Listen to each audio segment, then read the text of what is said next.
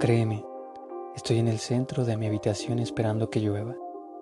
Estoy solo. No me importa terminar o no mi poema.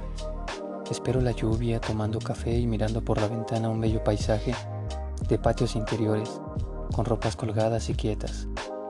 Silenciosas ropas de mármol en la ciudad, donde no existe el viento, y a lo lejos solo se escucha el zumbido de una televisión en colores observada por una familia que también, a esta hora, toma café reunida alrededor de una mesa. Créeme, las mesas de plástico amarillo se desdoblan hasta la línea del horizonte y más allá, hacia los suburbios donde construyen edificios de departamentos y un muchacho de 16 sentado sobre ladrillos rojos contempla el movimiento de las máquinas.